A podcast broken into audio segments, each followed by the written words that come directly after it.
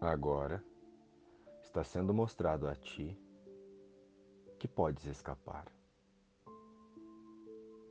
Tudo o que é necessário é olhares para o problema assim como é, e não do modo como o tens colocado. Olá, queridos, como estão vocês? Irmãos, o livre-arbítrio, em última instância, é apenas a procrastinação de uma decisão a ser feita entre dois momentos aqui na experiência humana.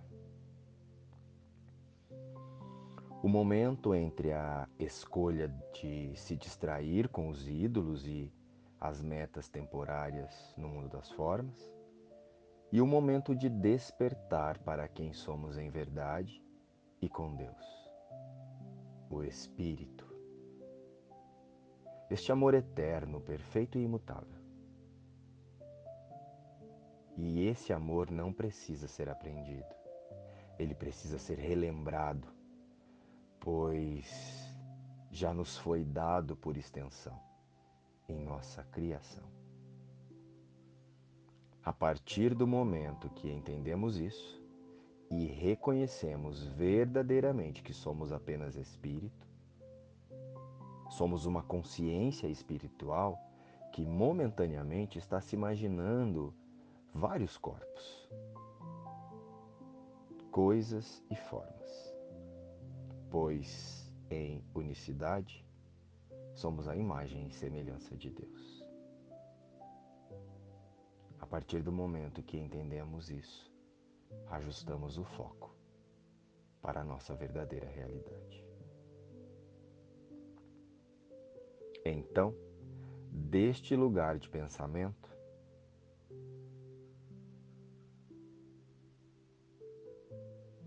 manteremos o nosso foco ajustado para a nossa consciência espiritual e passamos a compreender tudo em nosso campo de projeção e percepção a partir da nossa verdadeira realidade.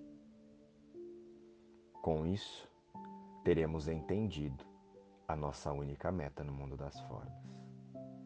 Relembrar integralmente que permanecemos tal como Deus nos criou.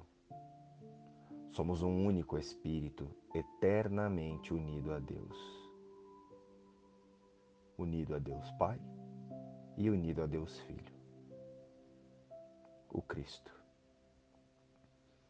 Agora então, passamos a usar a nossa experiência humana para a reconexão com a fonte criadora e utilizar o mundo como um grande laboratório para o desfazer do nosso autoconceito ilusório. Em resumo, observamos se tudo o que a nossa personalidade quer, deseja e valoriza nos leva ao despertar para o espírito ou para os sonhos do ego. Entendido isso, a chave da porta que nos leva à saída dos nossos medos e do sonho de separação de Deus foi encontrada. Estamos então exercendo o livre-arbítrio a favor do Cristo.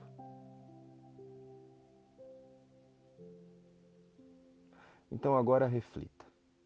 Estamos exercendo o livre-arbítrio a favor do Cristo ou nos distraindo com metas temporárias?